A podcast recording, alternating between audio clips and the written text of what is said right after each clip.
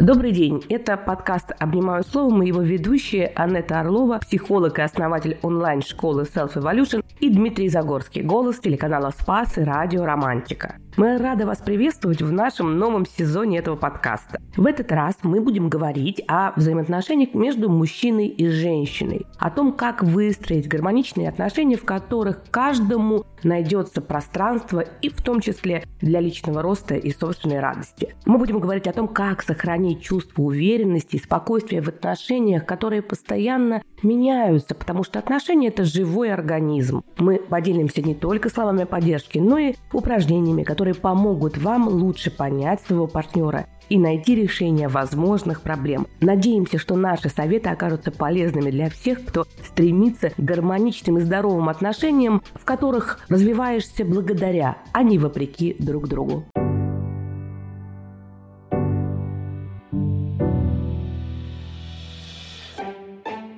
Доброго дня, друзья. Ну, на самом деле, выбор подходящего партнера – это один из важнейших аспектов нашей жизни, который может повлиять на наше счастье и благополучие. Однако не всегда мы умеем выбирать тех, кто действительно нам подходит по характеру, интересам и ценностям. В этом выпуске мы рассмотрим, почему мы привлекаем неподходящих партнеров и как изменить свой шаблон выбора, чтобы начать привлекать здоровые гармоничные отношения в свою жизнь. Мы также рассмотрим роль самооценки и уверенности в выборе партнеров и предложим действия, действия, которые помогут избежать ошибок в выборе партнеров и создать счастливые отношения. Анетта, вот неподходящие партнеры, как они появляются в нашей жизни и почему мы их привлекаем и притягиваем?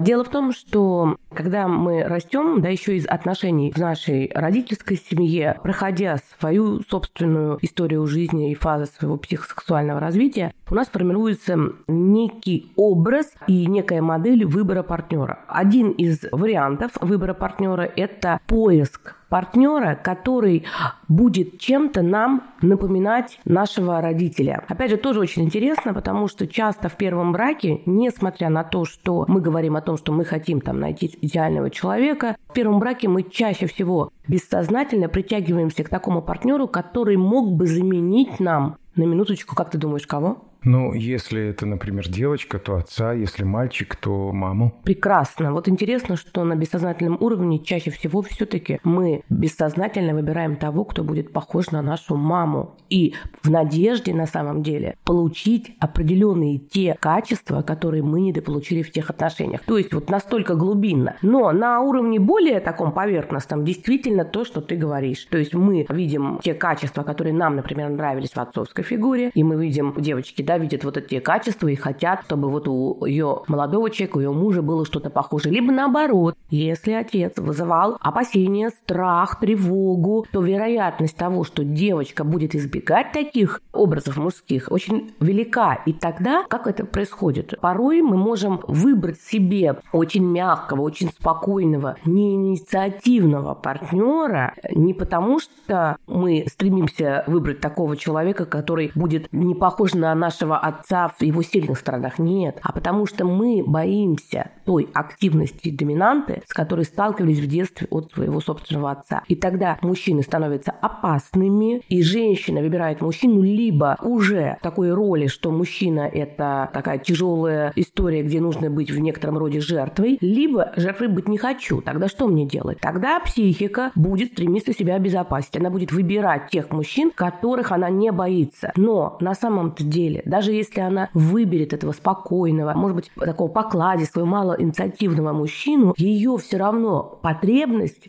глубинная, это чтобы мужчина был активен. То есть она выбирает такого мужчину не от радости, не от того, что ей эти качества нужны, а от того, что она боится встретиться с мужской силой. Потому что в ее жизненном опыте мужская сила разрушительна, потому что отец был агрессивен. Например, обижал мать.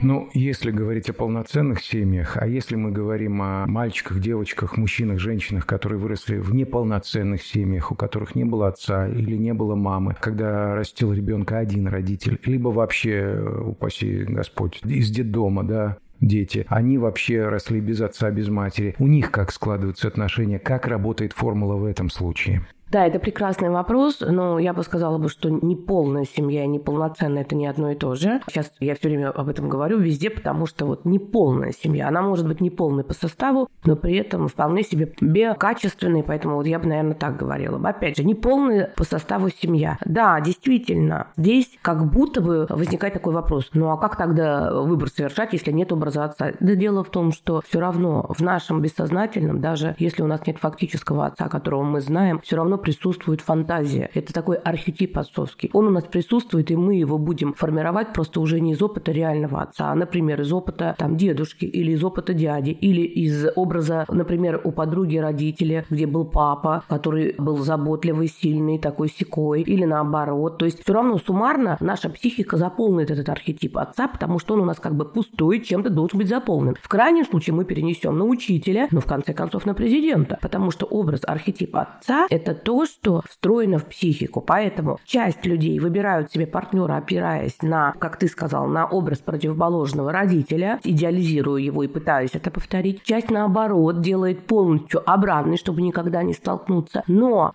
что интересно, что выбор объекта, он происходит именно так. Но когда мы в браке, уже внутри отношений, то удивительно, что претензии, которые мы предлагаем партнеру, все-таки они чаще всего бывают те, которые мы бы хотели бы получить от самого своего первичного объекта, то есть от своей матери. То безусловное принятие, ту безусловную любовь, то вот это вот абсолютная во всем поддержка нас. На самом деле это же не то, что мы ждем от родителя противоположного пола, это то, что мы всегда ждем от материнской фигуры. И очень многие браки не могут состояться, потому что после того, как любовь, влюбленность, вернее, уходит, проекции, идеализации уходят, и вдруг оказывается, что это не безусловное принятие. Люди, то есть, мечтают получить идеальную маму, а получают, например, родителя ту же самую свою маму, только в ее негативных качествах и в противоположном поле. И они говорят, как так-то? Я хотела какого-то идеала, а у меня муж так похож на мою маму, также продирается, также постоянно чем-то недоволен, также все время ищет, где мое несовершенство, и мне просто невыносимо. Но в этом случае случае нам нужно подумать, а может быть муж не похож на маму, а может быть вы, глядя на мужа, а переживая тот свой жизненный опыт, который был дискомфортный, когда вы жили со своей мамой, когда она вам делала замечания, когда вы должны были соответствовать, когда вы постоянно были в телесном напряжении дома, может быть, когда у вас первичная влюбленность проходит, вы начинаете сами вести себя так, как вы вели с мамой, как будто бы ожидая, что если муж, например, обратился к просьбой или сказал что-то, что ему удобнее, вместо того, чтобы отреагировать и здесь, и сейчас, вы реагируете как будто бы вы в той модели. То есть это очень важно отследить тот перенос, который у вас разворачивается в настоящий момент. Попробуйте. Это очень важная такая тонкая, но сложная задача почувствовать. А может ли быть такое, что в своих отношениях с своим партнером, со своим мужем или со своей женой вы на самом деле сами бессознательно испытываете то, что было в ваших родительских семьях негативное, а дальше вы приписываете это своим партнерам и начинаете говорить, вот он такой же.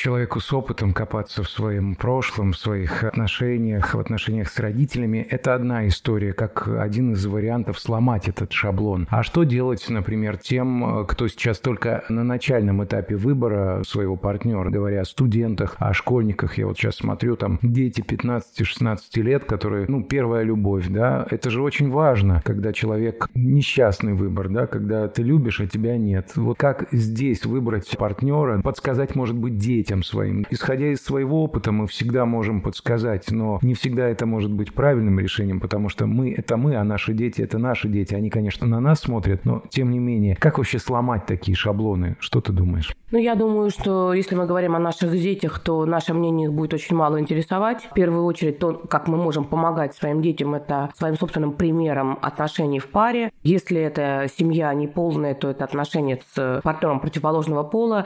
И надеяться на то, что наши дети будут выбирать свою первую любовь, и нам от этого будет спокойно, мы увидим, что все классно. Но, к великому сожалению, это далеко не всегда возможно, не всегда получается. Почему? Потому что вы можете быть совершенно идеальной парой муж-жена, вы можете быть просто самыми там любящими людьми, и все у вас может быть просто замечательно, но при этом вы будете стремиться избегать любых острых углов. Вы будете стремиться в семье, чтобы дети никогда не сталкивались ни с какими конфликтами. Вы будете на уровне поведения, на уровне такой персонной части вашей пары партнеры, то есть то, что вы предлагаете миру, просто идеальными. Но ваши дети будут бессознательно чувствовать, что есть много всего, что вы не можете проговорить, есть много скрытой агрессии, которую вы не можете почувствовать даже потому, что, например, у вас есть запрет. Да у вас такая семья, вы, например, не хотите повторить судьбу ваших родителей, у вас все просто замечательно. Окей, но у ребенка будет формироваться бессознательное такое внутреннее напряжение, и он, может быть, вам и верит, с одной стороны, а с другой стороны, его бессознательно чувствует, что что-то все-таки не так. Запросто он может выбирать партнера, например, выбрать партнера такого какого-нибудь с ПРЛ, с пограничным расстройством личности, где можно будет постоянно выяснять отношения, бешено переживать эмоции, постоянно быть на каких-то таких крайностях. И все это будет почему? Потому что дома родители вводят запрет на эмоции, они не способны быть в контакте со своими эмоциями. Тогда подросток будет добирать это где-то. Вот понимаете, в чем дело? Все, что мы можем дать своим детям, это поддержку и понимание того, что мы за них их жизни проживем. Если мы хотим все проконтролировать, и мы хотим быть такими правильными, идеальными, и вообще, чтобы к нам ни с чем нельзя было придраться в отношениях, то вероятность того, что наш ребенок найдет какого-нибудь партнера, который будет нарушать все правила, достаточно высока. Опять же, первая любовь, да, во многом это бессознательные такие вытесненные образы. Опять же, э, это такой, кстати, считается, что подростковый возраст – это второй дип. Это когда второй раз человек проходит вот этот вот сложный период, да, отделения от своих родителей. И любовь, в том числе влюбленность, это тоже такая очень важная инициация отделения от собственных родителей. Поэтому это непросто. Я думаю, что быть со своим подростком, поддерживать его и, конечно, доверие, которое мы вызываем у детей, это помогает им справляться со своими эмоциями.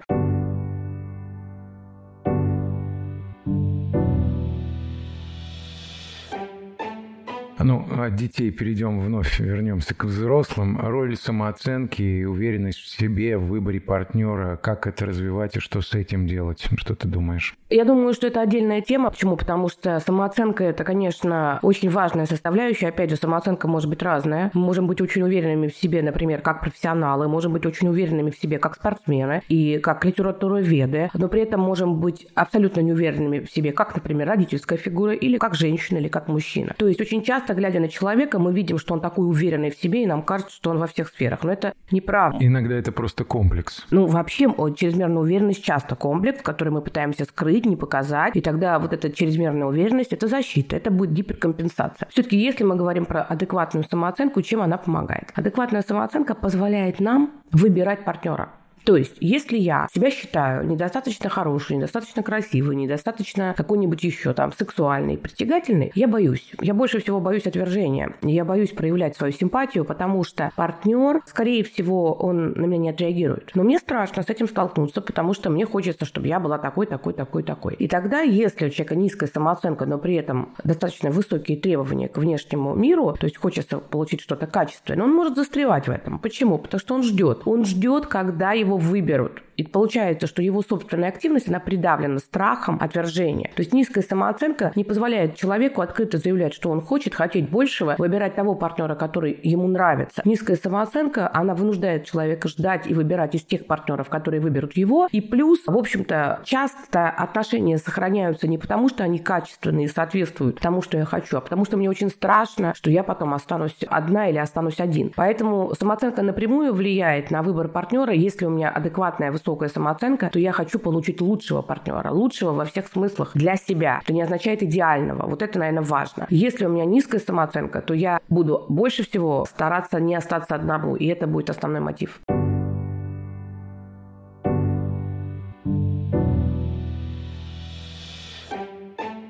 Подводя уже некий итог да, в финале нашего этого подкаста, ну, вообще как развить здоровые отношения, избежать ошибок? Так, резюме небольшое. Я бы дала бы сейчас самое главное такое упражнение, которое может вам помочь, и как будто бы вы можете посмотреть немножко со стороны на то, что происходит в ваших отношениях. Попробуйте посмотреть, да, что является самым большим источником вашего дискомфорта в отношениях. То есть, что приводит к тому, что вы очень сильно раздражаетесь, злитесь. Да на что вы больше всего обращаете внимание в ваших отношениях? Выпишите те те качества, которые вас больше всего бесят в вашем партнере. А потом попробуйте описать, а вообще это качество вашего партнера или эти качества, которые когда-то вас раздражали, когда-то были у кого-то из ваших значимых лиц, и теперь, когда ваш партнер хотя бы иногда делает хоть что-то подобное даже в маленьком формате, вы раздражаетесь и гневаетесь так, как это было когда-то. Например, ваши родители не спрашивали вашего мнения и делали так, как считали нужным, и об этом открыто говорили. И если ваш партнер вдруг что-то сделает по собственной инициативе и с вами не посоветуется, то для вас это будет, что он вас поставил перед фактом, и вы немедленно будете гневаться, либо впадете в апатию. То есть и вот тут нужно понять, стоп, он это поставил перед фактом меня один раз, два раза, или это он делает постоянно. Вот если он делает постоянно, то надо с ним обсуждать это и говорить, что вам это неприятно. А если он сделал один раз или два раза и по незначимым вопросам, но в вашем детстве с вами не считались, то тогда мы говорим, что ваше детство пришло в вашу семейную жизнь и мешает вам, в общем-то, быть в комфортных отношениях со своим партнером. Попробовать посмотреть. Я, например, испытываю очень сильное напряжение, когда приходит муж домой, у меня чувство, что он ко мне сейчас придирается, я начинаю что-то делать, мне дискомфортно, я не могу расслабиться. Стоп, это ваш муж вас в это вгоняет. Он подходит и начинает придираться. Он начинает замечать. Или все-таки в вашем прошлом, когда ваши родители приходили, не дай бог у вас что-то было не убрано. И вы сжимались, пугались. И тогда, когда любой человек, значимый для вас, заходит к вам в квартиру вечером, вы реагируете телесно так, как реагировали раньше.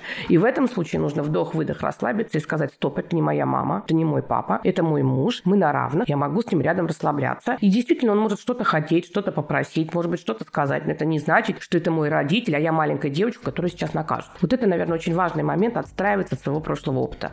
И уже в завершении добавлю, слушайте сердце свое и внутренний голос. Чем чаще вы будете его слушать, тем он будет с вами говорить, будет громче. Спасибо. До новых встреч. Спасибо, что прослушали этот выпуск. И, как и обещала, в выпуске есть вот это упражнение. Попробуйте его проделать для того, чтобы избежать ошибок в выборе партнера. Мы были рады быть с вами. Я надеюсь, что вам был полезен этот выпуск. И если это так, то я буду рада, если вы оставите отзыв на Apple Podcast или поставите сердечко на Яндекс Музыке. Кроме того, я с удовольствием приглашаю вас присоединиться к моему каналу в Telegram. Буду рада вас видеть в числе своих подписчиков. Ссылка на канал есть в описании к выпуску. Там вы найдете много полезной информации по психологии. Также там у нас классный круг единомышленников. И напоминаю, что наши выпуски будут выходить каждый четверг. Слушайте их на удобной для вас платформе.